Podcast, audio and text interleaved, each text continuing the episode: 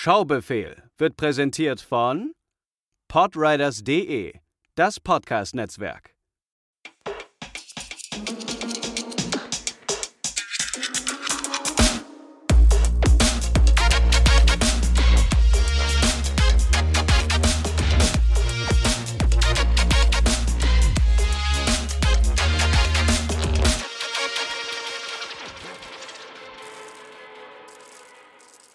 Herzlich willkommen bei der neuesten Ausgabe des Schaubefehls, liebe HörerInnen.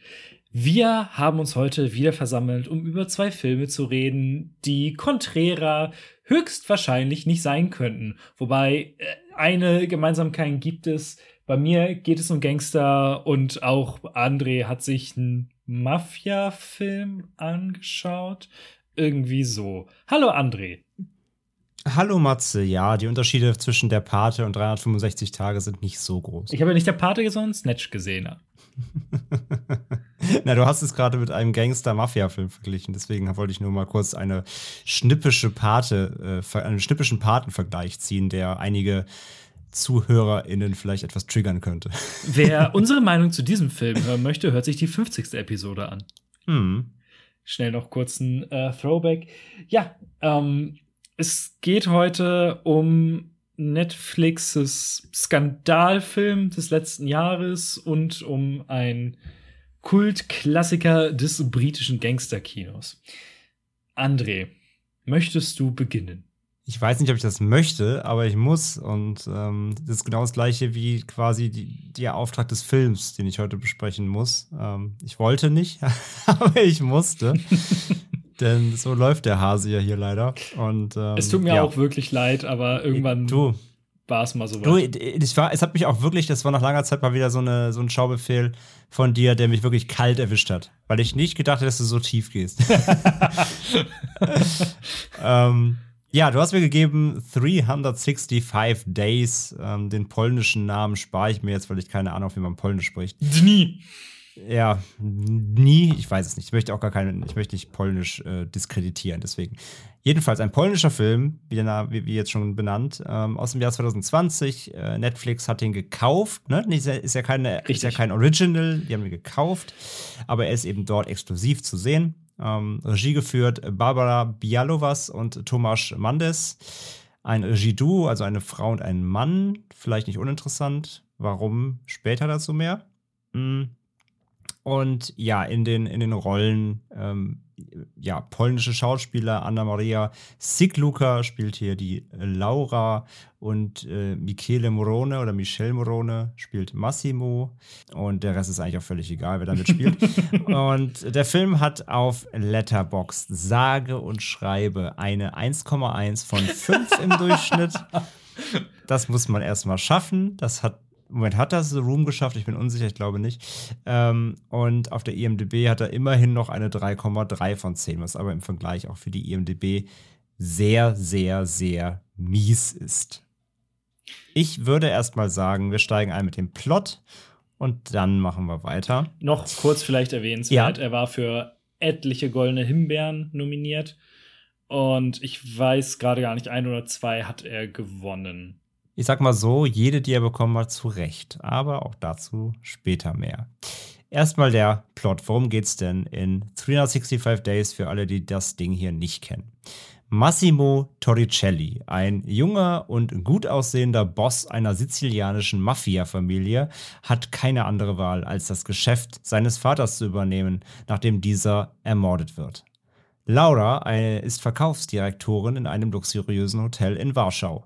Beruflich ist sie erfolgreich, aber ihrem Privatleben fehlt es an Leidenschaft. Sie unternimmt einen letzten Versuch. Entschuldigung. Wie du schon losgeiern musst, fantastisch. Sie unternimmt einen letzten Versuch, ihre Beziehung zu retten. Zusammen mit ihrem Freund Martin und einigen anderen Freunden unternimmt sie eine Reise nach Sizilien. Sie rechnet nicht damit, dass Massimo, der gefährlichste Mann der Insel, sich ihr in den Weg stellt, sie entführt, gefangen hält und ihr 365 Tage gibt, um sich in, sie, um sich in ihn zu verlieben. Ich hatte das ganz, diesen ganzen Anfang mit, mit ihrem Freund schon wieder verdrängt. Oh, ist das doof. Ich sag mal so, Am liebsten hätte ich alles schon wieder verdrängt, aber ich musste mir Sachen ja merken, um heute in diesem Podcast darüber reden zu können. Deswegen kann ich auch direkt schon mal sagen, ich habe ja das gemacht heute, was ich sonst eigentlich nicht mache.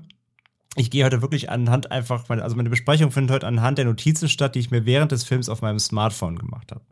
Das schon mal dazu gesagt. Erstmal natürlich meine Erwartungshaltung so, ich wusste ja, wie es um diesen Film steht. Ich wusste, wie er besprochen wird. Ich wusste, warum er ins, den Skandal ausgelöst hat, was er für einen Ruf hat und so weiter und so fort. Deswegen waren meine Erwartungen natürlich gespoilt so. Ich habe natürlich Müll erwartet. Ich habe toxischen Müll erwartet. Ich wusste, dass das eben so in die Richtung Fifty Shades of Grey eben geht, nur wohl noch schlimmer. Und genau das habe ich eben erwartet. Einen völlig verqueren, ähm, ja, was auch immer, Romans, ähm, Toxic Romans, vielleicht irgendwie Thriller, wenn da schon irgendwas mit Mafia im, im, im, Plot steht, aber vielleicht auch nicht, keine Ahnung. Auf jeden Fall habe ich Schlimmes erwartet. Wer kann ich eigentlich gar nicht sagen, aufgrund meiner Vorkenntnisse. Und äh, ja, wie gesagt, wir gehen einfach mal durch. oh, da fällt mir ein, was ganz ja. vergessen. Ähm, das Ganze basiert auch auf Büchern. Ja, das, das Ganze, das Ganze basiert auf Büchern einer weiblichen Autorin. Ja, die Surprise, Surprise, Fifty Shades als Vorlage hatte. Es ist also eine Fanfiction zur Fanfiction. Mhm. Ja. Ja. Und wie gesagt, und äh, warum das vielleicht interessant ist, äh, warum eine Frau die Vorlage geschrieben hat und so weiter, das möchte ich gerne am Ende machen. Mhm. Lass uns erstmal über den Film an sich reden und danach reden wir darüber, ähm, was dahinter stecken könnte und so weiter. Der Film beginnt nämlich damit, dass, ähm, ja, wie wir schon gehört haben, der Vater von Massimo erschossen wird und er bekommt dabei nämlich auch, weil er zufällig daneben steht, auch eine Kugel ab. Oder bekommt dieselbe Kugel ab quasi, wird aber eben nur verletzt. Und ja, was passiert dabei? Er kriegt eine Vision. Die Kugel löst bei ihm die Nahtoderfahrung aus und er sieht im Delirium eine Frau, nämlich die besagte Laura, ähm, die er jetzt fortan suchen will in seinem Leben. Und er kennt ja, sie nämlich er, noch nicht. Er muss so. sie haben. Nein, nein, genau, er kennt sie nicht. Also er sieht eine Frau, die er noch nie in seinem Leben gesehen hat. Er ist sich aber sicher, dass es sie gibt. Und er hat sein Leben dazu jetzt, also er hat sein Leben gewidmet, diese Frau zu finden und mit ihr das Leben zu verbringen und sie zu lieben. So. Ja, ich, sie zu lieben. Ich will bei diesem Mann gar nicht von Lieben reden. Ich glaube, das kennt er gar nicht, aber er will sie haben. So, das passt besser. ähm, und das Erste, was mir in diesem Film schon mal aufgefallen ist, also direkt nach diesem Anfang, was ist denn das für ein Score, Alter? Die Musik in diesem Film ist das furchtbarste, was ich in meinen letzten Lebensjahren irgendwie wahrgenommen habe, akustisch. Das passt halt auch überhaupt nicht meistens zu den Szenarien. Nee. Es ist einfach so richtige random Popmucke, aber so richtig richtig Nonsens. Null fittend irgendwie zum Bildern, einfach komplett random drüber gelegte Popmucke läuft im ganzen Film. Ähm, es ist halt, wie gesagt, es ist halt, ja. Ich hab, ich hab das richtig vor Augen, wie die Macher sich so dachten, ah, klingt das wie ein sexy Popsong, so wie bei Shades of Grey. Ja, packen wir rein. So ein bisschen. Und ey, die Shades of Grey Filme sind auch furchtbar. Aber die wussten immerhin, wie man Musik einsetzt. So das Crazy in Love das äh, von Beyoncé, die Vers Shades of Grey Version, die ist einfach gut eingesetzt in dem Film. Aber bei 365 Days ist es halt, die haben das auch gemacht, jetzt machen wir das auch, aber keine Ahnung, wieso es funktioniert hat. Ja, und wir nehmen einfach Songs, die richtig kacke sind, so, ja. Ähm, genau, und ja, dann lernen wir halt erstmal äh, auch sie kennen. Ähm, mit ihrem, äh, mit ihrem Freund, der sich offenbar, oder sind sie verheiratet? Ich glaube, ja, sind verheiratet auch sein sogar, ne? Nee, macht also er ihr nicht einen Antrag? ja, ist auch, ist, auch, ist auch völlig egal. Sie hat einen Typ, der ist halt eher so, ich stürze mich halt den ganzen Tag in Arbeit, sie kommt nach Hause, schickt ihm aus dem, äh, auf dem Taxi, auf dem Weg nach Hause erstmal schon irgendwie Titty-Pics und so und schon mal, ist schon mal ein bisschen hot machen, ich bin gleich zu Hause, sie kommt nach Hause, er ist am Arbeiten, sie so, hallo, hallo, hallo, hallo ich Sex. bin da. Hallo Sex, er so, nee, kein Bock, muss arbeiten. Sie super pisst, so, okay, wir lernen in drei Sekunden, wie die Beziehung von denen läuft. Verstanden? Check. Fandest du sie ähm, da sympathisch? Keine Ahnung, ich fand sie, also sie, gute Frage. Sie kriegt halt lange Zeit irgendwie gar keine Charakterzeichnung überhaupt. Also sie, man weiß halt, okay, sie ist irgendwie ein bisschen horny und auf jeden Fall, auf jeden Fall gefrustet. Äh, sympathisch, keine Ahnung, nicht wirklich. Ich finde, sie hat, sie ist halt, also sie kriegt keine Charakterzeichnung. Sie Ja. ist einfach halt da und sie ist ähm, offensichtlich horny und das war's. Und sie ist gefrustet. Und dann fliegen sie auch quasi schon in Urlaub ähm, mit Freunden, eben wie besagt nach Sizilien und wollen da halt ein bisschen abhängen und dann gibt es halt ein bisschen Lästertratsch und äh, Unzufriedenheitstalk mit der besten Freundin und der, dann ihr Freund haut dann auch irgendwie einfach ab, ohne ihr Bescheid zu sagen, ähm, wo sich dann eben auch herausstellt, oha, oha, Spoiler, Spoiler, wen interessiert's, er geht halt fremd, big surprise. Ähm, auf jeden Fall sind sie dann eben auf dieser Insel und ja, dann muss sie irgendwann aufs Klo. Und ähm, sie steht dann auf so einem langen Gang, da mitten da an dieser Hotelanlage und plötzlich taucht halt der besagte Massimo auf und ähm, Hm. ja, grunzt sie an. und ähm, da ist mir schon mal aufgefallen, es gibt ein Wort in diesem Film, das eignet sich perfekt für Trinkspiele. Oh. Das Wort, das Wort ist Babygirl. Echt?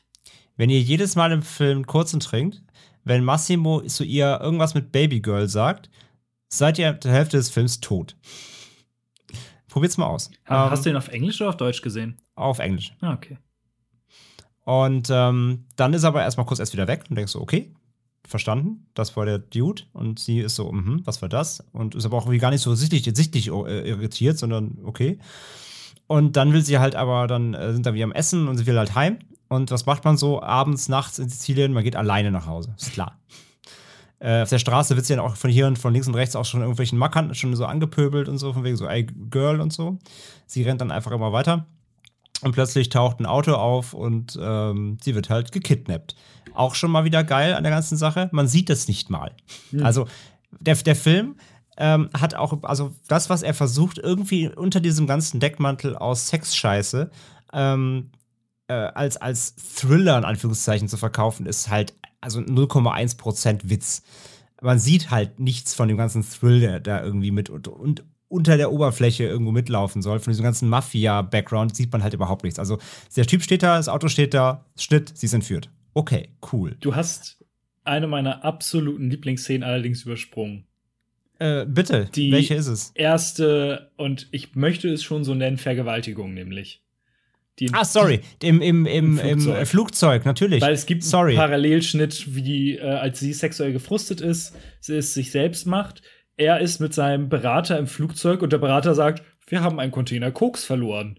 Massimo sagt gar nichts, Nee, ist einfach sauer. geht nach hinten zur Stewardess, macht den Vorhang zu, wo einfach, weißt du, ich habe hier auch so halb lichtabweisende Vorhänge und der ist durchsichtiger und nimmt den Kopf der Stewardess und rammt einfach sein Dödel in deren Hals, bis sie heult. Ja. Welcome to the Deep Throat Live. Und ähm, während, genau, da gibt es, wie du gerade immer sagst, gibt es dann Gegenschnitte auf Laura, die es sich dann frustriert natürlich auch selbst macht, weil ihr Freund ja arbeiten muss. Ähm, und sie vergleichen dann quasi ihre Lust, die sie eben dann hat, während sie es sich zu Hause selbst macht, mit dem, ähm, mit diesem, ja, doch schon, doch, doch, man kann es eigentlich, man eigentlich Vergewaltigung nennen. Ähm, von Massimo dieser Stewardess. Und ähm, was mir auch direkt aufgefallen ist, ich weiß auch, warum ich übersprungen habe, weil ich so perplex war von der Szene, dass ich nichts mitgeschrieben habe. Das ist Ich, halt, ja, ich habe vergessen mitzuschreiben, weil ich da so perplex war, dass sie es einfach so knallhart direkt am Anfang durchziehen. Weil man muss halt dazu sagen, ähm, die, die, die Szenen, die, die Sex beinhalten, sind für Netflix relativ explizit. Die sind ganz Das schön ich- knackig. Das hätte ich nicht erwartet. Also man sieht auch nicht komplett, aber man sieht fast schon auch so leicht hier und da in manchen Kameraschwenks den Schwansen. Ähm, hätte ich nicht erwartet. Deswegen, da war ich wirklich sehr, also A, von der Drastik der Szene, aber auch von der, vom, äh, vom, von der, von der Freizügigkeit war ich so perplex, dass ich vergessen habe, was zu notieren. Das stimmt vollkommen.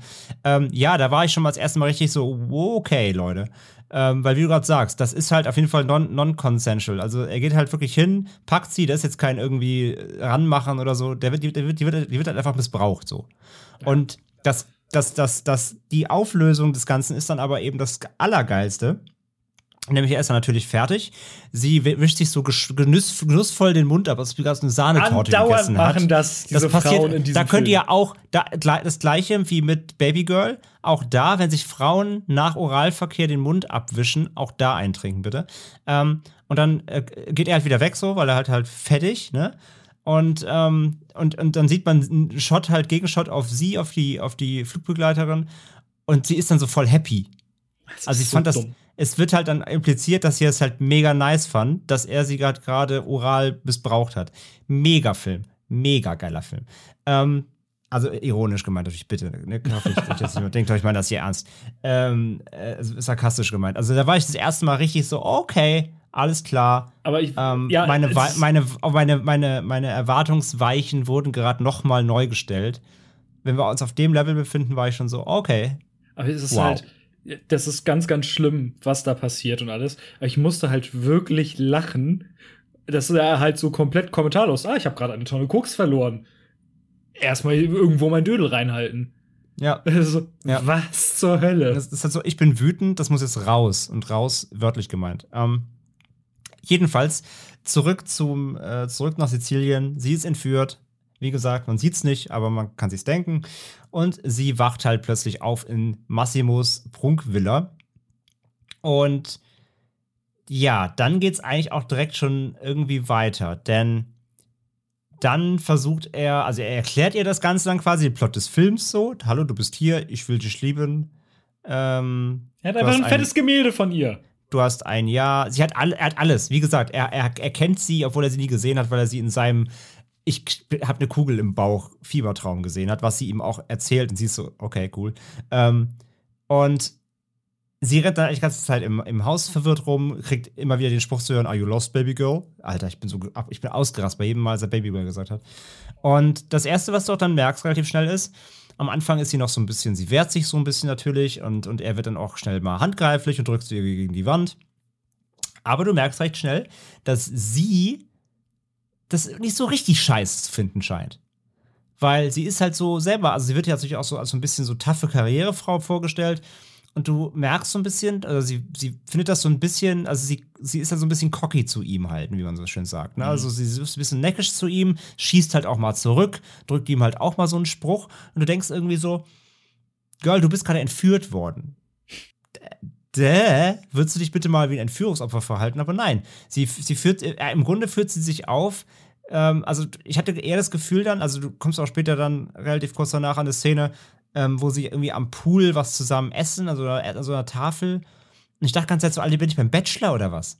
Also, das, das, das hat optisch, allein natürlich auch, wie die aussehen, die beiden, das ist natürlich einfach bildschöne Darsteller, sowohl er als auch sie. Ähm, alles halt so diese Perfektion. Das sieht aus wie so eine RTL-Castingshow. Ähm, ich wirklich, ich dachte wirklich, der holt gleich die Rosen raus irgendwie, weißt du? Und, ähm, und du merkst halt irgendwie, also die entwickeln dann so eine Dynamik, aber es hat halt, also das, die ganze Inszenierung hat halt überhaupt nichts von einer Entführung so. Du bist halt die ganze Zeit so, what the fuck, girl, what the fuck? Also wie gesagt, es wird relativ schnell impliziert, mh, dass sie das halt irgendwie nicht so richtig kacke findet. Sie versucht dann auch mal zu fliehen, er verhindert das auch. Ähm, aber wie gesagt, sie, sie verhält sich nie wie ein, wie ein Entführungsopfer, von der ersten Sekunde an schon nicht. Und ähm, dann gibt es auch so, ähm, ja, wie soll man sagen, so, so, so. Er fängt dann an, halt auch die, die Sprüche, die er natürlich auch ständig bringt, sind halt unfassbar furchtbar. ähm, wenn, er sagt dann irgendwie, einmal sagt er auch irgendwie so wortwörtlich, von wegen, weil sie mal wieder diskutieren, so über, über, also er, er will ja quasi ihr ganze Zeit aufzwingen, halt, dass sie ihn geil findet, so. Ähm, und er sagt zwar ein, einerseits so, du hast ja quasi alle Freiheiten, also du bist quasi eine Gefangene, aber du kannst natürlich auch hier rumlaufen, wie du willst. Aber gleichzeitig sagt er auch so, so Sätze wie, wie ähm, von wegen, ähm, wenn man sich sonst irgendwie alles mal mit im Leben mit Gewalt nehmen muss, dann, dann fällt es halt eben schwer, es irgendwie dann mal nichts zu tun. Also provozier mich nicht. Und sowas. Ja. Da, wo ich mir dachte, so, was ist denn los, Er Digga? sagt ja auch andauernd. so ein toxisches Scheißgelaber, ey. er sagt ja auch andauernd, ich werde dir nicht wehtun. Und tut ihr dann zwei Sekunden später weh. Ja, und auch so, äh, mein, Lieblings, mein Lieblingssatz war auch, ich werde nichts tun, ähm, was du nicht willst. Und dann sitzen sie plötzlich irgendwie in so einem Privatjet, sie ist gefesselt und er fasst ihr in die, ins Höschen und an die, an, und an, die, an die Brüste. Wo ich mir denke so, däh, hörst du dir eigentlich selber zu, du Schwachmat, so. Es ist wirklich ganz, ganz schlimm. Also, also Dialog, Dialoge sind eh scheiße, auch scheiße geschrieben. Aber was halt, was er halt ablässt, ist, dass halt die unterste Schublade wirklich der, der toxischen Männlichkeit ge gebundelt in einen Film so. Ey, das ist richtig, richtig schlimm. Was ich auch krass fand, es vergehen ja irgendwie nicht mal ein, zwei Tage. Ähm, da lügt sie ja auch schon freiwillig. Da ruft sie ja zu Hause in Polen an und sagt, sie hätte, sie kommt halt erstmal nicht nach Hause, weil sie hätte in Sizilien plötzlich irgendwie eine geile Anstellung bekommen in einem Hotel. also, sie hat die Chance, mit jemandem zu reden, offensichtlich, ist entführt worden, ist aber anscheinend schon so horny wieder, dass sie einfach mal nicht, nichts davon erzählt, sondern dann auch noch wirklich freiwillig lügt. Ja, ich also, kam wirklich, ich kam nicht klar, wirklich. Aber André, er ist nun mal auch hot. Er ist richtig hot. Er ist ein richtiger Hotboy natürlich, klar. Da kann man auch ruhig mal ähm, Stockholm-Syndrom ähm, bekommen innerhalb von 24 Stunden. Klar, easy. Ähm, und dann ähm, sind sie ja einmal in diesem Club. Oh. Ne? Dann, dann geht es ja weiter, dass er so sagt, ja, wir müssen jetzt hier und da, ne, du musst mich jetzt immer begleiten, ich habe ja viele Geschäfte und ich sitze halt viele Clubs und bla bla bla bla bla. Und ähm, dann sind sie in diesem Club. Vorher, vorher macht sie ihn noch heiß, indem sie ein Softeis isst. Sind sie vorher noch shoppen oder ist es danach? Nee, die, schon die, die, drei Shopping-Tours sind davor, die alle gleich genau. geschnitten sind. Die gehen nämlich dann erst shoppen, das ist auch so geil, weil sie gehen halt durch die Stadt, auch hier wieder, überall Leute, sie könnte sofort zu jemandem hinrennen, obwohl das macht sie sogar ja, einmal ja auch. Am Anfang. Und sagt so, hallo, ich bin entführt worden, helfen Sie mir. Und die Polizisten sehen dann ihn und sind so, ah, okay, tschüss, weil sie ihn natürlich kennen, weil er natürlich der Boss von Sizilien ist, so. Äh, er ownt natürlich da alle. Und, ähm, aber wie diese Shopping-Sequenz, ey, wirklich, nächste, nächste, nächste Trash-TV-Show-Drop. Das ist halt echt wie, wie ähm, Shopping Queen so. Wie das inszeniert ist. Wie, wie so eine, als ob du gerade Mama Mia guckst, Alter. Also wirklich. Hallo, das ist so, nichts gegen Mama Mia. Ja, aber ich will damit die Tonalität setzen, verstehst du? Das, das, das, ist, das ist, ist inszeniert, als ob du gerade irgendwie eine seichte, eine seichte Rom-Com guckst. Ja. Und sie ist immer noch ein Entführungsopfer, so eigentlich. Also, das ist, das ist so schlimm. Und natürlich ähm, ganz, ganz Film, wichtig, ja. was, äh, also wenn er schon mit ihr einkaufen geht, was muss es natürlich sein? Unterwäsche. Offensichtlich. Ja, natürlich. Obviously, klar. Wo er dann auch einfach in die Umkleide reingeht und sagt dann irgendwie von wegen, ähm, sie sagt dann so, geh, geh raus hier und er so, ich bezahle das, ich darf das auch sehen. Oder, oder und sowas, ne? Gott. Und irgendwie, es ist, das ist so, Alter, ich, ich wollte ihm die ganze Zeit die in die Fresse hauen, dem Typ. Ähm, und dann geht sie irgendwie raus dann geht er wieder raus, dann, dann kommt sie dann nach und schmeißt mir das halt so an den Kopf und sagt so, ja, hier, dann zieh's doch selber an.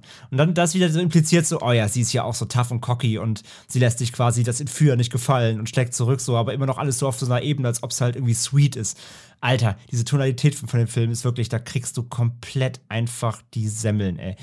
Ähm, jedenfalls danach, genau, kommt dann nämlich aber diese, diese besagte Clubszene. Ähm, ist ja echt mal aufgefallen, dass Laura immer wenn sie so ein bisschen hot sein will oder verrucht tun, dann kneift sie so die Augen zusammen. Und dann siehst du mal aus, ob sie einen Schlaganfall hat. Fand ich ganz furchtbar.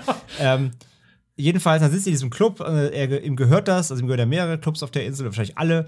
Und, ich glaube, ähm, da sind sie aber in Rom oder sowas. Ich glaube, im Hintergrund ist das Kolosseum. Sie hat auch extra dann auf einmal längere Haare, weil Extensions ja, immer rumliegen. Ist, ja, ist auch Zeit vergangen und so ist das. Ähm, ist ja auch völlig egal, wo. Sie sind im Club, der gehört ihm.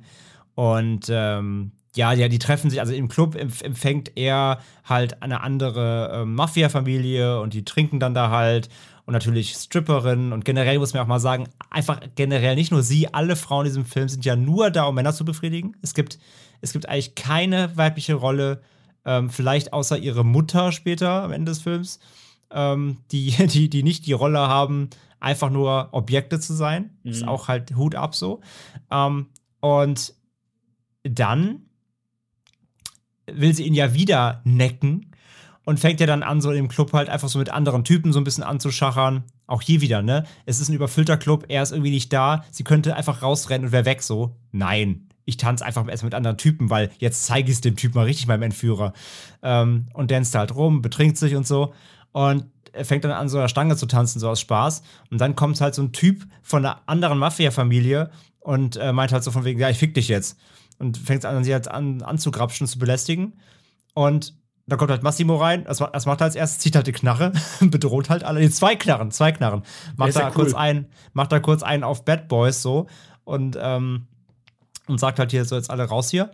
Und dann kommt der absolute Höhepunkt, weil dann meint er nämlich so zu Laura, ja, hier, wenn du jetzt mal nicht dich hier so geil gemacht hättest, dann wäre nichts passiert. Wo ich so, du bist hier, du bist hier, das waren so vielleicht so, da, da waren wir so, da dauert ja zwei Stunden dieser Scheißfilm. Ich glaube, es ist Da, die da, Hälfte. war, da waren wir so ungefähr bei der Hälfte und ich dachte mir, okay, du hast jetzt eine Stunde lang toxische Scheiße hier selbst abgelassen, die größte, die ich jemals im Film gehört habe.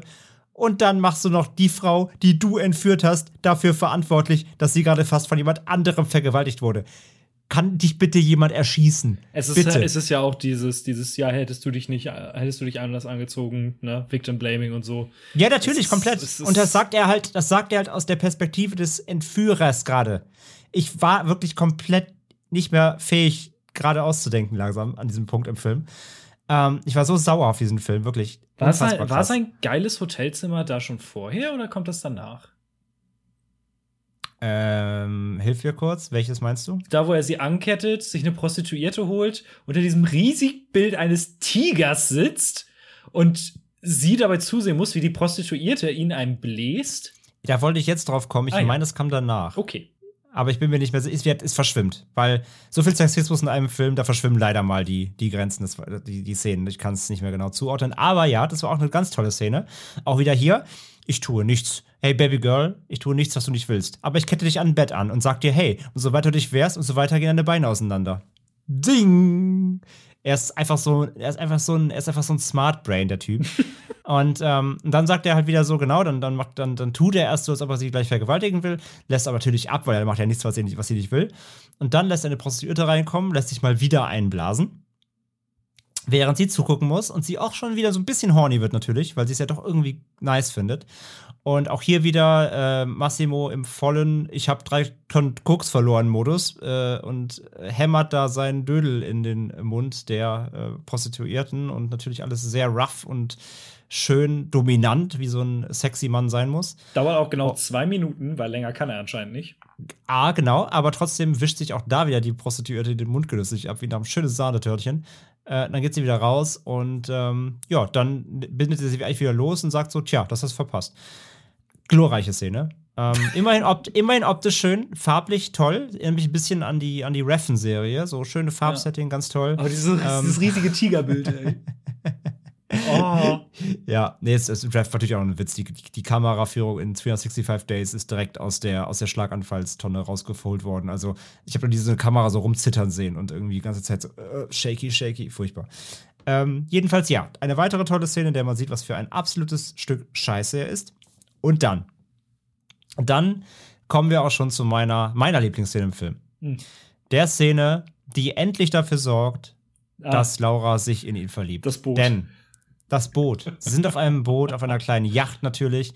Und ähm, sie sind wieder am Rumstreiten und sie ist wieder sickig und rennt rum und äh, läuft weg und auf dem Boot auch weglaufen, beste Idee. Kann man ja nicht vorher machen, so im Einkaufen oder so im Club. Nee, Boot auf jeden Fall. Ähm, und was passiert? Durch äh, total dämlich auch, äh, komplett selbstverschuldet, fällt sie halt vom Boot so ganz theatralisch, auch so schlecht gespielt schon wieder. Ähm, sie fällt vom Boot und äh, ja, eine polnische Geschäftsfrau kann auf jeden Fall nicht schwimmen. Deswegen ähm, springt er sofort auch theatralisch hinterher, um sie zu retten. Und das war's. Das hat das Eis gebrochen. Dass er sich gezeigt hat, dass er in einer Notsituation sofort alles stehen und liegen lassen würde, um seine Laura zu retten Jetzt wird gerammelt. dafür, dafür hat er jetzt wirklich langsam verdient, dass er über sie drüber rutschen kann. Und zwar circa acht Minuten lang, während sie sich mit wieder unterlegt durch die furchtbarste Musik, die ich je gehört habe, über das gesamte Boot vögeln. Oh my fucking God. Was war das für eine Szene? ähm, also, das, äh, es ist auch so geil, weil vorher sind irgendwie auch Leute an Bord, aber als sie dann anfangen zu bumsen, sind alle weg. Und, das, und die sind jetzt nicht vor Anker, die sind auf dem Meer. Wo ich mir dachte, so, okay, seid, hat, hat er die jetzt alle irgendwie unter Deck gesperrt in so eine kleine Abwaschkammer, damit sie einfach den Rest des Schiffs komplett besudeln können, so. Jedenfalls kommt dann halt so eine riesen, so eine riesen, ja, vielleicht hat er sich auch über die Planke gejagt, so ein Haien, so. Ich muss jetzt hinfort mit euch, ich muss, ich muss bumsen. Und auf jeden Fall äh, gibt es eine riesenlange Montage, die unaufhörlich weitergeht, wie sie einfach sich über das gesamte Schiff vögeln, auf dem Sonnendeck, auf dem Bett, auf der Kajüte, auf dem, überall. Einfach überall wird nur noch gehämmert. Ähm, auch recht explizit halt wieder hier, muss man sagen. Mhm. Ähm, und rein jetzt mal vom Spielerischen her deutlich, also sehr intensiver Sex. Also das ist jetzt nicht so Hollywood, äh, äh, wir müssen acht Stunden vorher stagen, wie ihr euch hinlegt, damit ihr irgendwie halbwegs Consent seid, sondern das ist einfach so, also hätte mich nicht gewundert, wenn die echt gebumst hätten, so. so ja, es ist ja, ist ja auch dieses durchaus äh, ein Gerücht. Ja, und das ist halt auch wirklich der Punkt, da muss man einfach sagen, so, das ist halt schon wirklich Grenze zu Softporno so. Also ist halt Fakt so. Das ist so, wo man früher in hey, unserem Fakt. Alter ha, ha, das ist Fakt. Ähm, wo man in unserem Alter früher auf nachts auf Vox so nach 1 Uhr das Nachtprogramm angemacht hat, um mal irgendwelche äh, schlechten deutschen Softsex-Filme zu gucken. Das ist jetzt quasi die, die moderne äh, Abweichung davon. Hier einfach auf Netflix mal so einen halben, halben Softporno da reinziehen. Ähm, jedenfalls, ja, sie ist jetzt plötzlich völlig ausgewechselt. Er ist doch der große strahlende Ritter, weil er sie aus dem Meer gezogen hat.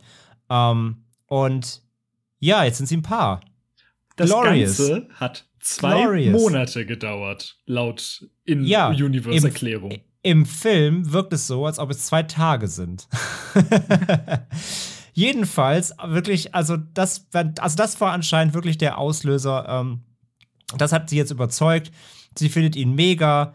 Ähm, es wird nur noch gebumst. Ähm, wenn der Mann geil aussieht, Luxus bieten kann, ihr Kleider kauft, tolle Schuhe und geile Partys gibt, dann spricht nichts dagegen, wenn man entführt wird. Dann kann man sich auch trotzdem äh, verlieben. Und auch glorreich dann die Szene mit der Ex-Freundin von Massimo, wo sie auf dieser, auf dieser Kostümparty sind, wo sie einfach so ankommt, so, hallo, das ist deine neue, die bringe ich um. Und, und Laura so, was hat sie gesagt? Ach, nix. Ach komm schon, was hat sie gesagt? Ja, sie bringt dich um. Was? Ja, aber komm erstmal mit. Dann ficken sie erstmal auf dem Klo. Ja. ich bin das okay.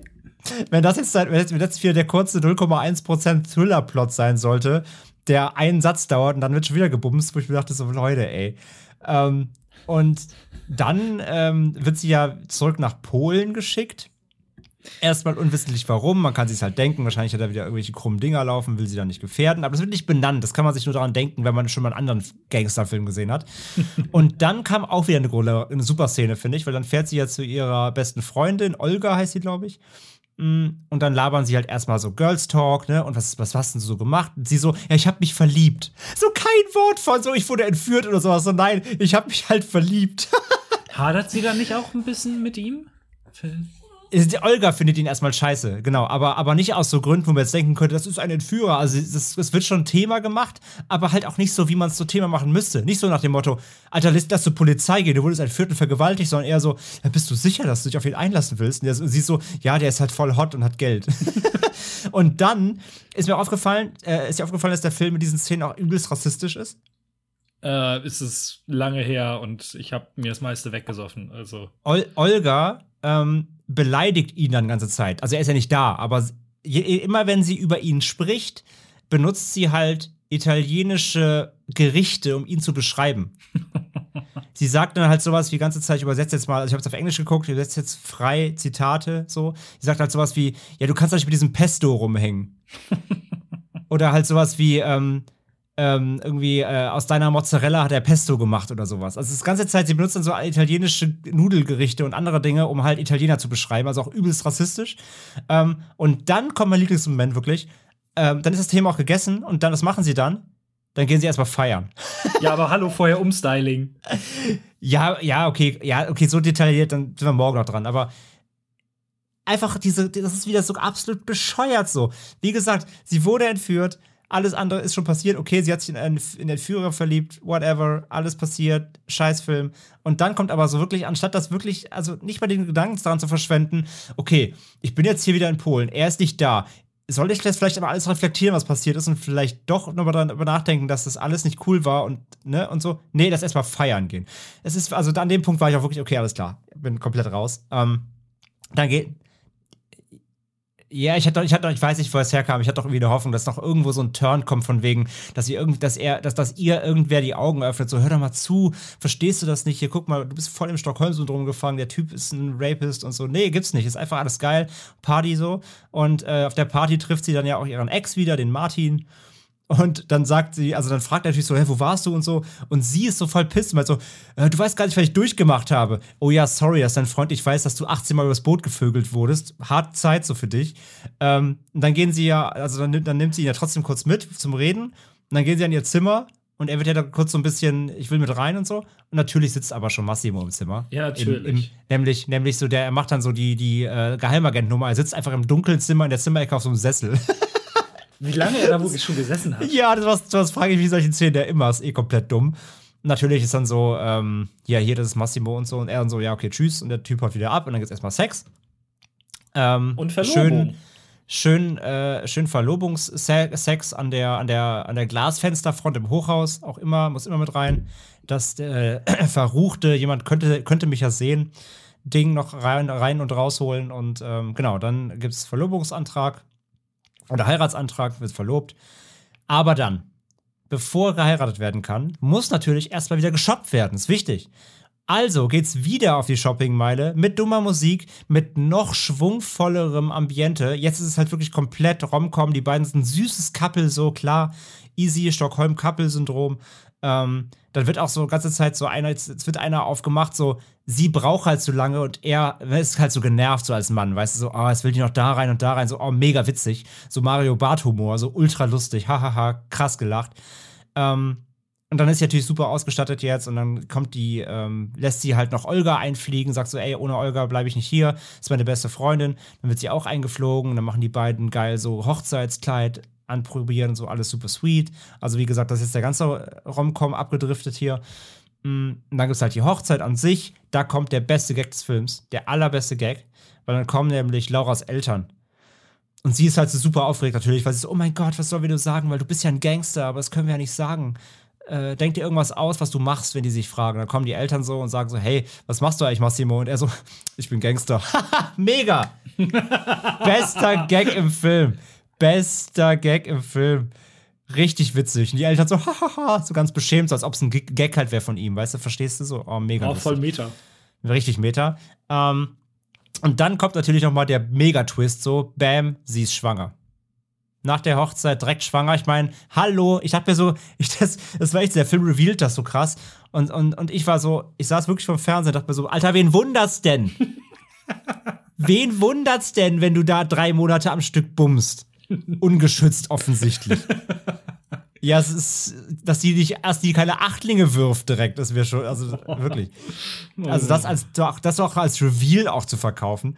Und dann halt so voll machen sie ja noch mal einen auf, so, oh mein Gott, hm, soll ich es ihm erzählen? Ich bin voll aufgeregt, bla bla bla bla bla. Und dann kommt natürlich noch mal der mega Abschluss-Cliffhanger. Wir sind am Ende des Films angekommen und da war ich so, okay, was kommt jetzt? Und da muss ich ja jetzt, das ist der, das ist der 0,3 Prozent, das 0,3 Prozent kleine bisschen einzig Positive an dem Film, was ich ihm so ein bisschen mitgebe, dieses Endcliffhanger an sich, rein vom Aufbau her, mit diesem, mit diesem, er hat ja diese persönlichen Gehilfen da, ne, persönliche Assistenz, mit dem am Telefon und so und äh, ja, hier die andere, die andere Clan will deine Frau töten. Und dieser Szenenaufbau, ne, er will, also der Gehilfe soll ja dann, will ja dann schnell mit seinem Fahrer zu ihm hin, um ihn zu warnen weil er erreicht ihn nicht, weil er, er telefoniert natürlich gerade mit Laura, mit wem sonst und äh, Handy ist besetzt und so. Aber dieser Szenenaufbau dazu, ihm das zu sagen, dass sie in Gefahr ist, das war sogar so ein kleines bisschen spannend. Ja. So ganz, so ein mini, mini, mini, mini Müh spannend. So, das war echt das Beste am Film, so ganz kurz für eine Minute. Ähm, ja, und dann ist quasi das, das Ende vom ganzen Bumslied. Sie fahren halt, also Olga und Laura sind zusammen in einem Auto von ihm, mit dem Fahrer halt, und die fahren in so einen Tunnel und hinten kommen sie nicht mehr raus. und, das, und das ist quasi der Implikator für, vermutlich ist hier darin was passiert. Wobei ich da auch da sagen wow. muss, ich fand den Aufbau dahin fand ich weniger spannend als dann dieses ja doch schon sehr abgehackte und unerwartete Ende, auch für so einen Film. Irgendwie, das war halt, ey, es ist echt so dieses Mühe, dass ich den dann irgendwo gebe, so, ey, das Ende ist nicht hundertprozentig scheiße. Nee, es war, es war halt unerwartet auch vor allem halt. Das hätte ich jetzt so nicht erwartet. Und, ähm, aber es ist auch so geil, wie er dann, als er es dann erfährt quasi, ähm, also er, der Gehilfe kommt an, erzählt ihm halt quasi, dass sie in Gefahr ist und ohne dass er überhaupt versucht, sie irgendwie anzurufen. Ich glaube, anrufen tut er sogar, aber ohne dass er irgendwas unternimmt. Er fällt einfach sofort auf die Knie und schreit einfach und bricht so völlig in Tränen aus. Also er weiß doch gar nicht, was, ob was passiert ist und was passiert ist, aber er ist einfach direkt schon devastated so. Oh, ähm, Schatz, wir hatten einen Platten. Nein! Das, ja, ja, genau, genau. Wir, wir, wir, äh, wir, in dem, in dem ähm, im Tunnel gab es stand ein Eiswagen. Wir haben ein Eis gegessen. Nein! Nein, also er weiß es halt noch gar nicht. Man sieht ja quasi als Zuschauer den Gegenshot, halt, wie lange auch die, wie die Polizei auch langsam da in dem, in dem, Tunnel steht und so. Aber er weiß es doch gar nicht, aber Hauptsache er schreit schon mal. Naja, egal. Alles Bullshit, aber trotzdem diese eine Minute davor, wie die fand ich sogar echt halbwegs, halbwegs spannend. Ähm, ja, und ja, das, der Film endet damit, dass sie offensichtlich tot vermutlich ist, aber wir werden es wahrscheinlich irgendwann erfahren, denn es kommt ja noch zwei Teile. Geil. Vor ist ja Dingen, zum Glück eine Trilogie, das Ganze. Ähm, es ist ja kein Geheimnis, dass das Ding super erfolgreich war und wie es nun mal im Reichweitenjournalismus ist. Wir haben das Thema auch durchaus beackert. Ich habe den zum Beispiel den SEO-Artikel dann zum zweiten Teil geschrieben. Weißt du, was im Buch im zweiten Teil passiert? Nein. Massimo hat einen Zwillingsbruder. Nein. Der sie entführt. Nein. Und sie findet ihn irgendwie auch hot. Nein! Und dann er sagt, jetzt sagst mir bitte nicht, es gibt einen Dreier. Ich weiß es. Oh 100 pro, 100 pro gibt es einen Dreier zwischen den zwei Brüdern und 100 Prozent. Nee, nee, die können sich ja nicht ausstehen. Ja, so egal. Ist egal. Man kann auch Hassfick gibt's ja auch. Das kriegen die schon hin. Aber ich, also es wurde schon angekündigt, dass, dass die Filme da ein bisschen weggehen, dadurch, dass Netflix jetzt auch Teil 2 und 3 produziert, nicht nur kauft, sondern da auch die Hand drüber hält. Ähm, Ernsthaft? Nach dem Shitstorm? Alter. Ja. Weißt du, ey, da, da weißt du, da stelle ich mir so Fragen, weißt du? Hier, wie, wie hieß der, ähm, ähm, mit den minderjährigen Tänzerinnen? Äh, Cuties? Hieß es? Cuties. Weißt du, Cuties kriegt den Shitstorm seines Lebens ja, okay, die Werbung war auch einfach dumm und vor allem irreführend. Und die Leute, die über diesen Film komplett abhaten, haben den Film auch einfach nicht gesehen. Ja, der hat natürlich äh, fragwürdige Momente, aber der Film hat ja wirklich eine Handlung und der hat einen Sinn. Und die Regisseurin äh, hat ja da ein, ein tief sozialkritisches Thema aufgemacht und das hat der Film auch absolut rübergebracht. Da muss man sich einfach mit dem Film mal beschäftigen. So. Weißt du, der Film kriegt halt den Shitstorm seines Lebens. Und sowas wie, wie, sowas, so eine Scheiße wie das hier, das wird dann jetzt noch extra wirklich tatsächlich als Original weiterproduziert oder was? Willst du mich mhm. eigentlich verarschen? Es war ja erfolgreich. Ähm, es wurde aber auch Macht schon angekündigt, dass sie wohl einige der noch kontroverseren Themen aus den beiden folgenden Büchern wohl doch abschwächen werden. Was kann denn da noch kontroverser werden? Ey, ich will es gar nicht wissen. Keine Ahnung. Und aber das Schlimme an der gesamten Geschichte, ich habe sie ja geschickt, ist echt, dass Leute das gut und romantisch finden. Es gibt, wir haben, ich habe den mit meiner Verlobten geguckt und wie gesagt, wir haben das dann irgendwann auch mehr als Komödie angesehen, weil irgendwann ging es einfach nicht mehr anders. Und zwei, drei Tage später sagt eine Arbeitskollegin zu ihr, oh ja, hast du den Film auch gesehen? Mein neuer Traummann heißt Massimo. Und die, so, solche Menschen meinen das ernst. Übrigens, falls man sich wundert, was ja. hier im Hintergrund so rumschlabbert, äh, meine Hündin ist heute im Putzmodus und. Das ist, das ist nicht Massimo im Flugzeug. Nee, nee, der würde ja nicht schlabbern, der würde geschlabbert werden. Oh Mann, ja, ähm, genau. Also das ist natürlich erfolgreich und es ist natürlich erfolgreich äh, vor allem tatsächlich bei Frauen. Und ja, ich bin natürlich auch äh, erstmal schockiert gewesen, aber wir haben ja darüber gesprochen und du hast mir auch nochmal einen Artikel geschickt dazu. Ähm, also es war mir ja schon bewusst so, aber trotzdem gut noch was zu lesen. So klar, ähm, so. Das Ding ist halt, natürlich gibt es halt Kinks und es gibt halt Fantasien. Und es gibt halt auch unter anderem ähm, Dominanz und auch natürlich Vergewaltigungsfantasien. Das ist ein legitimer Kink. So. Gar, gar kein Shaming, alles gut. Aber genau jetzt zum Beispiel wie beim BDSM basiert sowas ja, wenn man zum Beispiel so eine Dominanz-Vergewaltigungsfantasie zum Beispiel in einer Beziehung ausleben würde, also man macht quasi ein Rollenspiel, dann hat sowas ja immer trotzdem eine gegenseitige Einwilligung vorweg. Ja, es geht ja dabei um Consent. Das heißt, es gibt irgendwie eine Absprache, es gibt Safe Words und so weiter und so fort. Oder im Zweifelsfall bleibt das Ganze auch wirklich nur eine Fantasie. Mhm. Aber was halt ja dieser Film und dann das Buch ja auch quasi auch und das Film halt ja macht, ist, ja, der Film befriedigt quasi solche Fantasien beim Zuschauer, aber eben der ganze Kontext und die Handlung des Films haben ja nichts mit einer realen Fantasie zu tun, sondern der Film baut das ja komplett toxisch auf. Es geht ja nicht um Einwilligung. Es ist nun mal faktisch eine Entführung. Es ist eine Entführung. Es ist Festhalten gegen den Willen. Es ist sexueller Missbrauch, der hier stattfindet. Wie gesagt, der Typ halt sowieso äh, spielt alle toxische Männlichkeitskarten aus, die man als Trumpf auf der Hand haben kann überhaupt. Und es wird halt im Film als cool dargestellt und als er ist ja aber trotzdem super sexy und verrucht und so und dominant und dann darf man ja auch so reden und so. Das ist halt super schlimm und super toxisch und hat halt nichts mit dem eigentlichen Kink und Fantasien zu tun, den sowas im echten Leben mitgeben. Aber scheinbar gibt es halt genug Menschen und ich möchte auch, wie gesagt, ich möchte niemanden judgen so. Wenn das jemand gut findet, dein Ding so. Aber ich finde es halt im höchsten Maß fragwürdig. Aber anscheinend gibt es eben genug Menschen, die es halt anmacht, toll finden, whatever. Ich kann es nicht verstehen, aber da kommt es halt her. Aber der Film an sich verkauft es halt in keinster Weise so, wie sowas im echten Leben natürlich ablaufen würde. Es ist halt, was im Film passiert, ist ein Verbrechen. Es wird aber halt komplett quasi dargestellt, es wird beschönigt und dargestellt, als ob das halt was Positives ist. Was würdest und das du ist das Problem am Film. Eine Sache, die ich dann häufiger gelesen habe, ähm, ja. ist dann die Leute, die sowas kritisieren. Es gab ja auch eine Petition, dass das bitte unter Horrorfilme ähm, gelistet wird bei Netflix. bitte nicht. Ähm, was ist, also natürlich, die Kritik war sehr laut. Und dann gibt es aber die Leute, die sagen, stellt euch mal nicht so an, ist doch nur ein Film, es ist doch nur, äh, ja, es ist ja letzten Endes in sehr, sehr großen Anführungszeichen Kunst.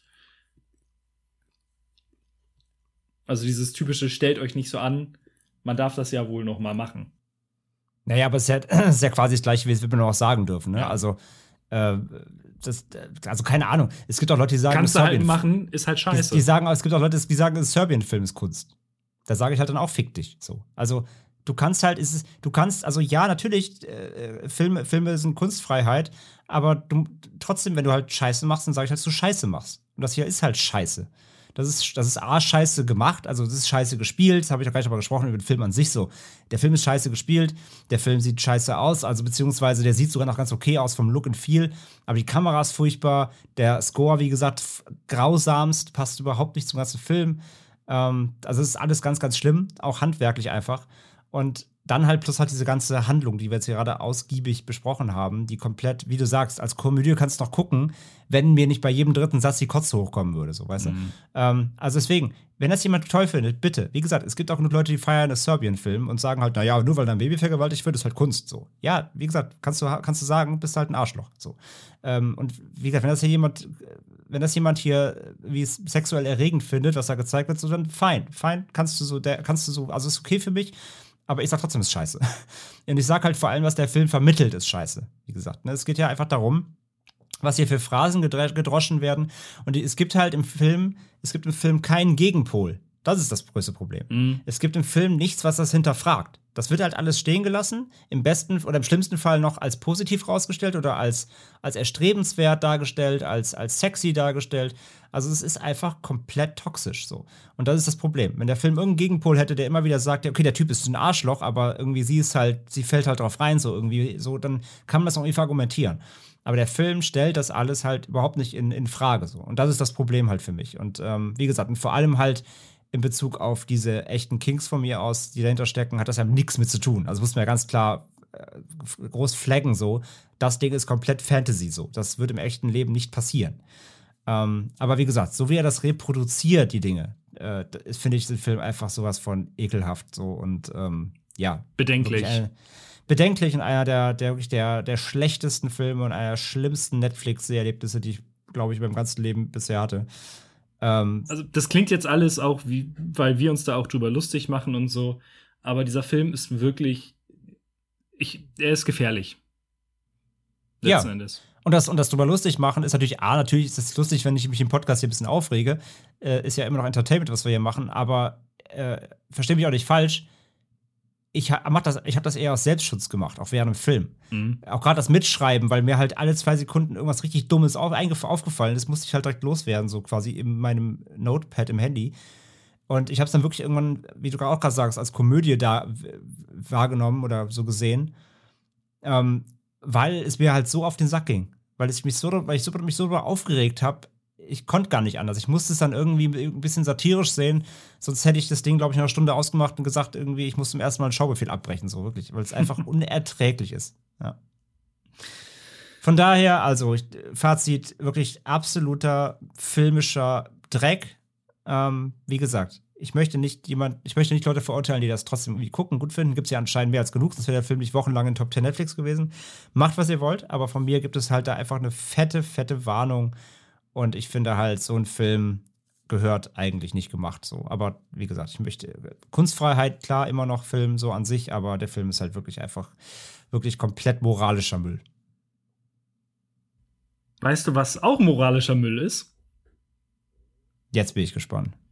Kampfhunde. okay, ich dachte, du wolltest jetzt irgendwas mit Brad Pitt sagen, aber gut. Nee, nee, nee, nee, nee. Ich habe von dir aufbekommen Snatch, Schweine und Diamanten aus dem hm. Jahre 2000. Das ist der zweite Film von Regisseur Guy Ritchie. Den kennt man heute inzwischen als Regisseur der beiden äh, Robert Downey Jr. Sherlock Holmes Filme. Der hat gemacht den neuen Aladdin oder auch King Arthur. Und ich glaube, damit haben wir auch alle Filme abgehandelt, die ich von ihm gesehen habe. Ah, Gentleman auch nicht gesehen? Nee. Weil ich, hatte ich keinen Bock drauf. Äh, Code, ist gut. Codename, der ist gut. Codename Uncle habe ich noch geguckt. Hm. Im Cast haben wir Jason Statham, Brad Pitt, Benicio del Toro, Vinnie Jones, Dennis Farina, Rade Sebeccia, Alan Ford und Mike Reed als wichtigste Figuren. Es gibt noch eine ganze Menge an weiteren Personen, die auch durchaus wichtig sind, denn es handelt sich hier um ein Ensemblestück im Grunde genommen. Aber wenn man jede Figur, die irgendwann mal was Wichtiges tut, aufzählen würde, wäre man in zwei Stunden noch nicht durch. der Film ist, wie gesagt, der zweite Film von Guy Ritchie nach Bube, Dame, König, Gras oder Lock, Stock and a Smoking Barrel Roll, wieder auf Englisch heißt, glaube ich. Irgendwie so. Hatte dann deutlich mehr Budget als sein, ähm, ja, als sein Erstling, was man vor allen Dingen, glaube ich, am Cast sieht. Es gibt insgesamt 1,6 F-Bombs pro Minute. Das resultiert in 163 Fax, die in diesem Film gesagt werden. Die anfängliche Konversation zwischen den, ähm, während des Diamantenraubs, der das Ganze in Gang bringt, ähm, da reden sie getarnt als, ähm, ach, wie nennt man die denn? Als orthodoxe Juden letzten Endes, ähm, reden sie über eine Fehlübersetzung der Bibel, weswegen aus junge Frau Jungfrau Maria geworden ist. Das Ganze ist tatsächlich eine bewusste Anspielung. Kannst du dir denken, auf welchen Film? Bäh, hau raus. Reservoir Dogs. Am Anfang reden sie doch über so. Like a Virgin. Ja, stimmt. Und das äh, sollte dann Guy Ritchies ja, Antwort oder seine Anspielung darauf sein. Das Ganze wurde dann 2017 auch noch mal als Serie umgesetzt mit Rupert Grint, bekannt als Ron Weasley aus dem Harry Potter Film, in der Hauptrolle. Mhm. Der Film hat eine FSK 16 und ist in der IMDb auf der Top 116, was mich echt ein bisschen gewundert hat. Also, so im Vorfeld hätte ich den nicht auf dieser Top 250 Liste vermutet irgendwie. Mhm. Einen kurzen Schluck Wasser. Den Film gibt es ganz normal auf Blu-ray und DVD zu kaufen. Er ist zu streamen leider nur umsonst für Magenta TV-Kunden. Ansonsten kann man ihn dann bei den gängigen Portalen überall leihen. Ich habe ihn jetzt bei Prime gesehen auf Deutsch. Ich habe einmal kurz auf Englisch umgeschaltet und habe nach zwei Sekunden mich dafür entschieden, das nicht wei so weiter zu gucken. ja, das muss man es halt lag sagen. nicht an Brad Pitt. Das, das ist, ja, ist allgemein. Also er ist der Schlimmste natürlich, so was die Sprache angeht, absichtlich, aber ähm, allgemein, ja, muss man sagen, im O-Ton ein, ein ähm, eine Challenge, sage ich mal, eine Herausforderung, das alles zu verstehen ohne Subtitles, ja. Also muss man schon sehr gut Englisch können, vor allem halt viele Slangs, das ist das Problem. Der Film hat auf der IMDb eine 8,3, einen Metascore, und das hat mich gewundert, von 55. Das ist erstaunlich aber, niedrig. Ja, aber Metascore bei Filmen ist eigenes Universum. Das kannst du äh, echt, also es gibt ja kaum Filme, die über 60 haben. Das ist ja das. Also Metascore bei Filmen funktioniert halt völlig anders als bei alle, allen anderen Mediagattungen. Deswegen gucke ich mir bei Metascore Filme nie an. Ich fand es halt nur witzig, weil auf der IMDb-Seite steht es halt immer mit dabei und irgendwie war das so ein kleiner Outline. Ähm, bei Letterbox hat er eine 3,9. Meine Erwartungen an den Film, äh, ich habe ja, als du mir den aufgegeben hast, aufgestöhnt, weil Gangstergedöns ist halt, kannst du mich mit jagen, interessiert mich nicht. Der Film war in meinem Freundeskreis in der Schule auch durchaus beliebt und wurde auch immer gesagt, ey Matze, du magst doch Filme, guck dir mal, der ist super. Und das war immer so, boah, nee. also, Lasst mal. Ja, so gar keinen Bock drauf. Deswegen, ich kannte so ein paar Sachen, ähm, ein, zwei Sprüche. Mein Bruder fand ihn auch damals super cool, das weiß ich noch. Daher, also ich wusste, Brad Pitt spielt irgendwie einen Boxer, ist super weird und er ist von Guy Ritchie, also hatte ich irgendwie coole Visuals erwartet. Die Zusammenfassung auf der OFDB ist, äh, daran wird man vielleicht merken, wie verzwickt dieser Film ist, wenn es um Geschichte geht. Diamantendieb und Kurier Frankie Fourfingers, der im Auftrag des New Yorker Gangsters Avi in Antwerpen einen großen Stein geraubt hat, macht auf seinem Weg zurück nach Manhattan in London halt. Er soll kleinere Steine bei Avis Cousin Doug the Hat und anderen Juwelieren in Hatton Garten abliefern. Zur gleichen Zeit steht der unerfahrene Boxpromoter Turkish mit seinem Geschäftspartner Tommy vor seinem ersten großen Kampf, den er mit dem uneingeschränkten Boss der Gegend, dem Boxpromoter und Schweinefarmbesitzer Bricktop, auf die Beine stellt. Ungünstig ist allerdings, dass Turkishs Kämpfer Gorgeous George zuvor bei einem anderen Fight von dem irischen Zigeuner Mickey und Neil auf die Bretter geschickt worden ist. Kurzerhand setzen Turkish und Tommy ihren neuen Schützling Mickey für den abgekaterten Kampf ein. Diese Zusammenfassung wurde Ihnen geliefert von Platzhalter-Account. Dann. Ja. Ja. Ähm, fangen wir mal an. Und zwar ganz von vorne. Am Anfang haben wir diesen Überfall auf das Juweliergeschäft. Und wie die äh, Gangster da hinkommen, ist, ja, ist schon, da merkt man schon am Anfang, okay, Guy Ritchie hat Ideen. Es wird nicht einfach gezeigt, wie die durch die äh, Gänge gehen, sondern die Kamera ist immer auf Monitore gerichtet und geht dann von einem Monitor zum anderen und zeigt sozusagen so den Fortschritt der Bande, während sie halt ihr, sich ihren Weg durch dieses Gebäude in Antwerpen bahnen. Übrigens eine sehr schöne Stadt. Waren wir damals in der 10. Klasse? Da war ich auch im äh, Diamantenmuseum. Das war ganz cool. Und das ist auch eine der allergrößten Stärken dieses Films, ist von vornherein, kann ich dir schon mal sagen, die Inszenierung. Ähm, zum Beispiel dieses, ich hatte so ein bisschen die Angst, dieses Kameramonitor-Ding wird mir ein bisschen zu lang gestreckt. Das fühlt sich enorm lang an, obwohl das gar nicht so lange dauert.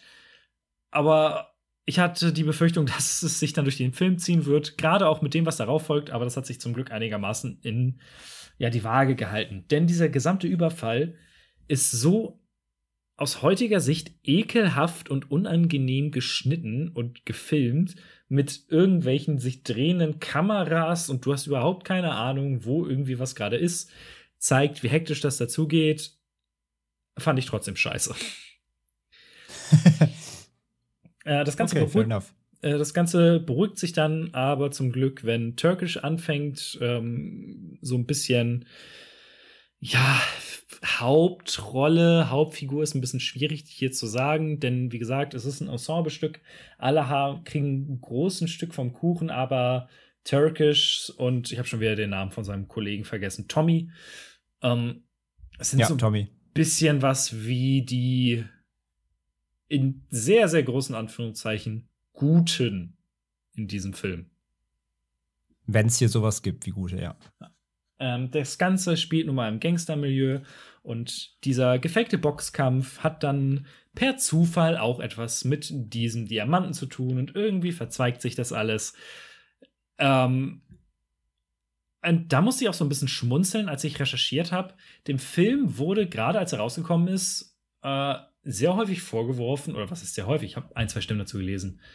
Ähm, dass er zu verschachtelt und zu komplex für den allgemeinen Zuschauer sei. Das fand ich irgendwie witzig. Weil, fandst du das? Ist er verschacht zu verschachtelt? Mhm. Ja, das ist bei dem Film mal so ein bisschen so ein Ding. Der hat immer natürlich diesen, diesen Connoisseur-Stempel irgendwie. Der dauert im Kopf auch immer super lang, obwohl der mit 100 Minuten jetzt gar nicht so super Überlänge hat. Aber naja, ich meine, man sagt jetzt quasi schon, also über wie viele Filme sagt man sowas, die irgendwie mit verschiedenen Zeitebenen spielen. Und hier hast du quasi zwei Parallelhandlungen mit halt verschiedensten Gruppen von, von, von Charakteren, wie du schon sagst wenn das schon dazu berechtigt zu sagen, das versteht ein normaler Zuschauer nicht mehr, der im Jahr vielleicht nur zwei Filme im Kino guckt, jetzt kein Filme-Fan ist, sage ich mal, dann mag das so sein, aber jetzt so überkomplex finde ich ihn jetzt nicht. Also er macht jetzt nicht irgendwelche, irgendwelche Pulp Fiction-Spielchen. Also müsste über Pulp Fiction ja auch so sagen. Also Eben. dem macht er jetzt keine Zeitsprünge und irgendwelche verworrenen, ah, wann ist jetzt das passiert und so, sondern es sind einfach zwei parallele Handlungen mit zwei, äh, zwei beziehungsweise drei verschiedenen Fraktionen, in Anführungszeichen die sich dann teilweise überlappen, so, aber das ist trotzdem alles relativ stringent eigentlich. Ja, also es gibt ein, zwei Zeitspielereien, dazu in meiner Lieblingsszene dann gleich mehr. Aber ja, also ich fand's auch, dadurch, dass man immer genügend Zeit mit den einzelnen Parteien hat, um zu verstehen, wann das jetzt spielt und wo die anderen sind, ich fand den auch nicht kompliziert oder komplex. Ähm, das Drehbuch ist ziemlich clever. Also wie diese Figurenparteien, wie das alles letzten Endes zusammenspielt, was dazu kommt und so weiter und so fort, ähm, finde ich einigermaßen, also das hat mir Spaß gemacht, mich das anzugucken. Das einzige Problem an der gesamten Geschichte ist meine Antipathie für dieses, ja, für dieses Milieu. Ich fand die alle, selbst die Helden, einfach unsympathisch. Mhm. Und da fällt es dann einem natürlich auch schwer, da irgendwie, irgendwie eine Connection aufzubauen. Und die Figuren entwickeln sich ja so gar nicht. Also, wer da, man hat auch viel zu viele, als dass man da irgendwie tief oder so reinbekommen würde. Aber alle sind ja letzten Endes nur Stand-ins für irgendwie einen Archetypen und bewegen sich davon nicht weg. Genau, also der Film ähm, Guy Ritchie spielt hier halt eher mit der Masse statt der, dem, der Deepness quasi. Also es geht eher darum, dass jeder Charakter hat halt, genau, steht für eine Eigenschaft und die werden halt zusammengewürfelt und ergeben dann halt Situationen und jeder bringt halt sowas mit da rein, genau, aber jetzt, da gibt es halt keine Eigenentwicklung, das stimmt, ja. Und weil du sagst halt von wegen äh, unsympathisch oder halt so, ja, also es ist ja meist bei Gangsterfilmen, also eben alle irgendwie Dreck am Stecken auf jeder so eine Art und Weise, einer weniger, einer mehr. Das ist halt wieder die Frage, ob man als Zuschauer einfach eine ähm, positiv besetzte Identifikationsfigur wirklich braucht. Das, das, die Diskussion haben wir auch ganz oft bei Devils and Demons ja, im, im, Podcast, halt bei Horrorfilmen, weil du da auch oft eben mal ähm, einen Film hast, wo kein Charakter wirklich gut ist. Und dann ist immer die Frage, ob man selbst damit klarkommt, weil ich bin zum Beispiel Vertreter der Meinung, ein Film braucht nicht unbedingt einen positiven Charakter, um gut zu sein, weil du kannst auch einfach Arschlochcharaktere schreiben. Ähm, aber es gibt eben einfach sehr viele Menschen, die als Sehgewohnheit eben eine Figur brauchen, an die sie sich irgendwie klammern können, die halt irgendwie ein bisschen positiv besetzt sein muss. Und das verstehe ich aber genauso. Und wenn man da ähm, bei Snatch, so, äh, wenn man da so, so drauf ist, dass man sagt, ich brauche so eine, eine Lead-Figur, die irgendwie positiv ist, die gut ist, mit der ich mit, mit der ich mitgehen kann, ähm, da tut man sich bei Snatch, glaube ich, ein bisschen schwer, ja, würde ich auch sagen. Ich hatte damit jetzt, jetzt nicht so unbedingt das Problem, aber es ist halt etwas, was wie gesagt, ich finde das Milieu einfach nicht interessant. Mhm. Und dann ist es so, ja gut, dann schaue ich mir das jetzt an. Aber trotzdem hat mich der Film bei der Stange gehalten. Ähm, meine Lieblingsszene ist halt dann die mit dem zeitversetzten ähm, ja, Verfolgungsjagd im Auto. Ähm, hier die Figur von Vinnie Jones hatte den Russen im Kofferraum und man sieht Turkish und Tommy rumfahren und dann auch noch die äh, Sol heißt der ein und der andere war der Pfandleier, die versuchen an den Diamanten zu kommen und es sind drei parallele Handlungsstränge und man sieht in jeder Szene oder in jeder Sequenz schon etwas aus der anderen, was aber dem Zuschauer noch nicht gezeigt wurde. Wenn das Sinn ergibt, wie ich das erkläre. Ja, ja. ähm, und die Szene fand ich großartig.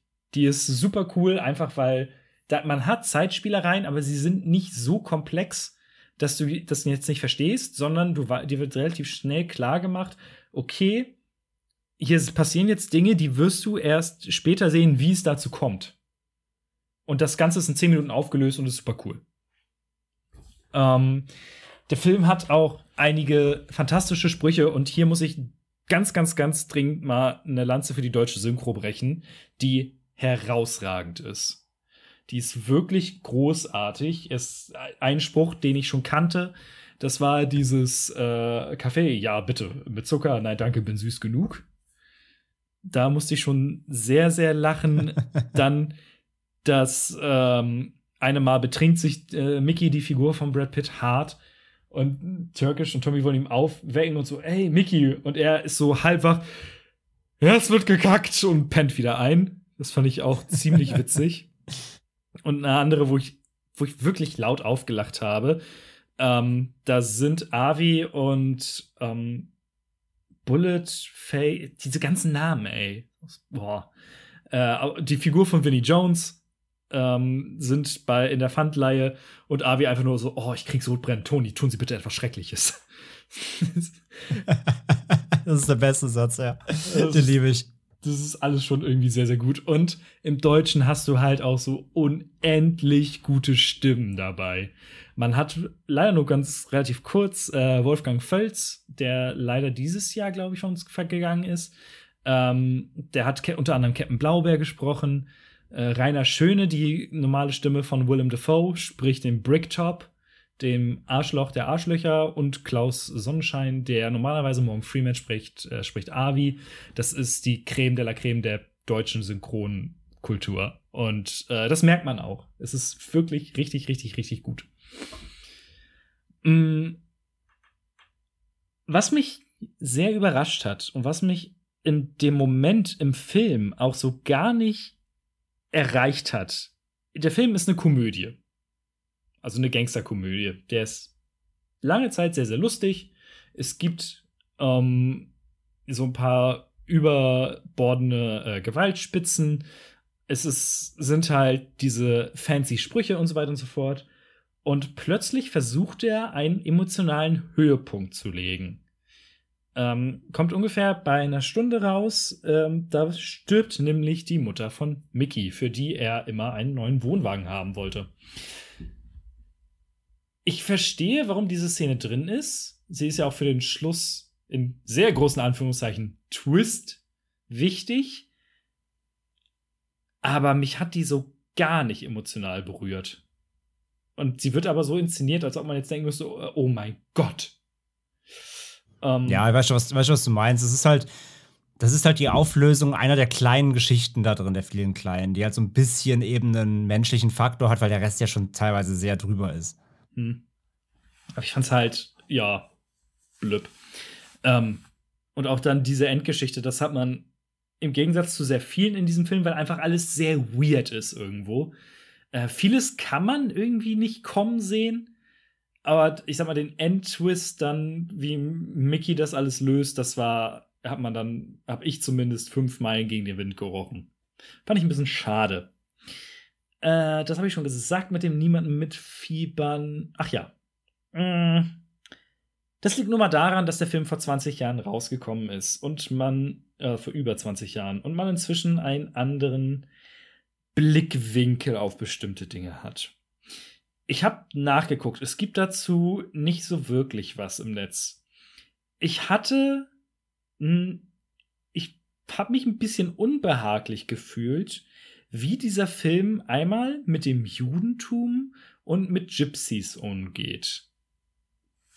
Ähm, zu den ersteren habe ich nichts gefunden. Zu letzteren gibt es äh, von der Uni Heidelberg, also von Heidelberg University Publishing, da ist ein äh, gesamtes Buch rausgekommen, das heißt Antiziganismus und Film, sind 304 Seiten. Man kann sich die PDF ganz leicht äh, ja, herunterladen. Ich habe jetzt nicht das gesamte Buch durchgelesen.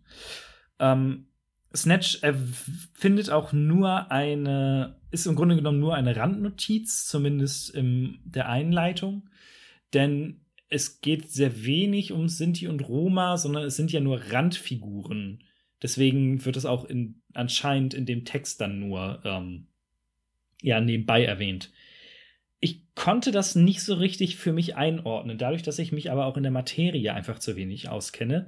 Aber so richtig cool fand ich das nicht. Und das war, auch wenn es mir jetzt mein Filmgenuss in diesem Sinne nicht zerschossen hat, aber es hat doch irgendwie immer irgendwo genagt. Genauso wie das Bild des, ich sag mal, raffgierigen Juden. Und ich bin der Meinung, ich hatte jetzt leider keine Zeit, weil ich habe den Film heute Morgen erst gesehen und musste dann auch arbeiten, dass Guy Ritchie, als er The Gentleman ähm, da auf Presstour war, dazu durchaus Stellung genommen hat. Das ist jetzt allerdings nur aus meinem Gedächtnis. Ich kann mich da auch total irren. Aber äh, ich finde, das sollte man nicht unerwähnt lassen. Ansonsten, ja, ich weiß nicht, viel mehr kann man jetzt zu diesem Film auch relativ wenig sagen. Es ist ein, ähm, ich war insgesamt überrascht, wie gut er mir letzten Endes gefallen hat. Ich bin meine Reaktion aus letzter Woche war ja ein Oh mein Gott, scheiße. Das war es jetzt nicht. Ähm, ich hatte durchaus sehr viel Spaß damit. Äh, meine Bedenken meines 16- bis 17-jährigen Iches haben sich nicht bewahrheitet. Der war cool. Er trägt sich dann allerdings halt komplett wirklich über das Drehbuch, über die Sprüche, die gerissen werden, ähm, über die sehr merkwürdigen Figuren und eben die Inszenierung. Ähm, dadurch, dass mich dann der komplette Rest kalt gelassen halt, würde ich den so als ja, war nett einstufen. Und ich würde mich jetzt auch nicht ärgern, wenn irgendwann mal wieder ein Filmabend sein sollte und jemand sagt, ey, lass mal Snatch gucken. Würde ich jetzt nicht Nein sagen. Aber ist jetzt auch, ja, gesehen, abgehakt, ist kein neuer Lieblingsfilm geworden. Ja, okay, aber es klingt auch, also es klingt besser, als ich erwartet hätte, auch der Aufstieg letztes Mal. Und ja, hat ja doch halbwegs funktioniert, dass ich mir dachte, ja, okay, ist zwar, ist zwar ein Gangsterfilm, aber macht ja doch viel anders als typische Gangsterfilme, sag ich mal. Ja, aber das ist halt. Ich weiß nicht, ob das daran liegt, dass der schon 21 Jahre alt ist. Aber genau sowas erwarte ich von einem Gangsterfilm, weil das dann, es geht ja schon so ein bisschen in die Tarantino-Schule. Mit weirden Charakteren und irgendwie abgefahrenen Dialogen. Und das Ganze in einem äh, Milieu, was halt, ja, was mir halt missfällt. Ja, okay, klar. Gut, wollen wir zur nächsten Woche kommen? Ja, lass uns das äh, Elend hinter uns bringen. Hier zumindest mein Elend. Gut, ich muss mal eben nachgucken. Ich glaube, ja, du hattest mir zuletzt äh, den Film als erstes gegeben. Das heißt, ich bin dran. Und ich hatte das ja so schön auch bei Twitter gesagt, weil jemand auch gefragt hat, wieso musst du diese Scheiße überhaupt angucken?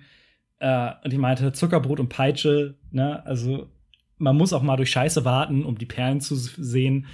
Und ich habe mich ehrlich gesagt gewundert, den bei dir auf der muss ich irgendwann immer noch mal gucken Liste zu sehen. Ich habe den auch mehr durch Zufall geguckt. Und das ist übrigens auch der Grund, äh, kurz, wir hatten vorher ein Gespräch über die Criterion Collection. Ähm, weswegen ich überhaupt erst darauf auf dieses Thema gekommen bin. Du darfst diesen Film schauen. Ah, ja. Der steht spätestens nach, ähm, ich die Ghost of Tsushima noch mal durchgespielt habe, äh, steht er jetzt noch mal auf meiner Watchlist. Äh, Seven Samurai. Jo. Du musst mal gucken, welche Version du findest oder äh, ähm, welche du dir kaufen möchtest. Es gibt nämlich einmal eine Kinoversion und die Langversion ist, glaube ich, eine Stunde oder so länger. Ich weiß es gerade nicht mehr. Ähm, ich habe ihn damals in der langen Version gesehen. Das kann ich schon mal sagen. Mhm. Ja, schaue ich mir mal an. Ich habe nicht im Regal, noch nicht. Also muss da eh noch rein. Von daher, dann wird das jetzt mal angegangen. Ja, bin ich gespannt. Habe ich Bock. Da bin ich sehr gespannt. Äh, ist ja nicht zu, wird ja nicht zu Unrecht als einer der, der, äh, der besten Filme irgendwie aller Zeiten mitgehandelt irgendwie in dem Bereich. Von daher äh, glaube ich jetzt, erwartet mich da kein 365 Tage Auf gar keinen Fall. Teil 2 mit Schwertern, sondern ein guter Film als Abwechslung wieder. Massimo hat sein Schwert auch gezeigt. Oh Gott. Ich hoffe, ich hoffe, Samurais rammen keine Schwerter in Leutes Gesicht. Ähm, also wenn, dann bitte nur wirklich mit echten Schwertern. Ich wollte gerade sagen, also das könnte durchaus vorkommen. Ich weiß es gerade gar nicht mehr. Ja, nee, cool, bin ich gespannt. Ähm, du kriegst jetzt einen Film von mir. Ich bin gespannt nach unserem Vorgespräch. Der, ich bin halt, also ich hatte erst natürlich, also was soll, was, was soll ich um heißen Brei rumreden? Ich war erst auf, natürlich auf, auf völligem Hasskurs gegen dich. Ich wollte dir eigentlich, ich wollte dir jetzt eigentlich sowas richtig, richtig Dreckiges um die Ohren klatschen, damit du die eigene Medizin schmeckst. Aber ich habe es mir noch mal anders überlegt, beziehungsweise ich habe es mir, mir und auch dir spannend gemacht. Ich habe einen Film mir überlegt oder noch mal geguckt, ob du den gesehen hast. Laut Letterboxd nicht. Ähm, und bisher, glaube ich, hatten wir, noch, wir hatten noch keinmal die Situation, dass jemand einen Film schon kannte, oder? Doch, einmal wollte ich dir Doch Tim und Struppi geben. Stimmt, ja, genau, Tim und Struppi war es. Ja, ja, ja, ich erinnere mich. Ähm, aber ja, jedenfalls, er stand nicht auf deiner Letterbox-Liste, du hast ihn laut Box nicht gesehen. Und es ist ein Film, ähm, an dem schneiden, schneiden sich, äh, scheiden sich die Geister. Und deswegen, es kann jetzt passieren, dass ich dir quasi, dass ich quasi meine Rachegelüste erfülle und du abkotzen wirst im Strahl dann freue ich mich sehr. ähm, es kann aber auch passieren, dass du ihn äh, wie viele andere auch super findest. Dann habe ich Pech gehabt. Dann freust ähm, du dich auch sehr. Dann freue ich mich auch sehr natürlich. Aber deswegen, ich bin, ich bin wirklich extrem gespannt, wie du diesen Film finden wirst. Ich, ich, und ich, ich gehe jetzt diesmal auch sogar mit. Ich werde ihn noch mal mit dir gucken, oh. weil ich ihn jetzt auch schon wieder lange nicht gesehen habe und ich das auch noch mal dann definitiv verfestigen muss, ähm, warum ich diesen Film hasse. das schon mal als Spoiler. Okay. Ich, äh, du musst dir, oder hoffentlich musst du dir Folgendes angucken, hoffentlich kennst du es nicht, diesen Film hier. Ah, nee, kenne ich nicht. Äh, ja, spannend. Ich werde sehen Spring Breakers. Ja. Mit äh, Franco, ne? James Franco. Ja. Selena Gomez. Ähm, ja. James Franco und die Disney-Bande. Bin sehr gespannt. Ach ja, Vanessa Hutchins, stimmt. Ashley Benson und Rachel Cobain. Ja. Ähm, wie gesagt, ich habe es schon eh schon gespoilert. Ich hasse diesen Film. Ich hasse ihn bis aufs Blut. Ähm, ich finde ihn komplett furchtbar, aber ich weiß eben, dass es auch sehr viele Menschen gibt, die ihn super finden. Und ähm, generell ist es so ein Film, der ist eher echt love it or hate it, zumindest so, was ich so mitbekommen habe, eigentlich mm. immer. Von daher, ja, das, das, da ist jetzt alles offen. In beide Richtungen. Ähm, vielleicht entdeckst du halt das, was ich nicht sehe, irgendwo die versteckte Kunst in diesem Film. Oder wir kriegen nächstes Mal quasi deinen 365 Tage Rage dann. Ich bin, ich bin gespannt. Ja, mh, mm, ich bin einfach mal gespannt, weil ich weiß ja durchaus, ähm, was die Leute, die den Film feiern, da drin sehen. Mhm. Und dementsprechend mal sehen. Aber ich, es ist jetzt kein, es ist jetzt kein, boah, nee, kein Bock, sondern naja, bin gespannt. Ja, mal gucken. Wie gesagt, deswegen, es ist, das steht es aus. es ist quasi auf der, auf der, auf der, auf der Waage, ob, ob es quasi, ob meine Rache erfüllt wird oder du einfach sagst, das war eine super Zeit, ich, ah, ja, schade. ja. Super. Dann vielen, vielen lieben Dank fürs Zuhören dieses einstündigen Rants über misogyne Kackfilme und 20 Minuten über Snatch. ja, es tut mir jetzt ja auch sehr leid, dass ich deine Redezeit geklaut habe. Du hast ja nicht mal Redezeit geklaut. Ich hatte einfach nicht mehr zu sagen. So. Ja, okay. Ist alles cool. Ähm, falls ihr mit uns in Kontakt treten möchtet, das könnt ihr gerne tun über Instagram, über Twitter oder ihr kommt auf den Podriders Discord und diskutiert mit uns über die neueste Folge oder redet über alle möglichen Themen, die wir da so anbieten. Unter anderem auch Pen and Paper. Hey, da bin ich wieder drin ein bisschen. Und ansonsten, André, hast du noch was?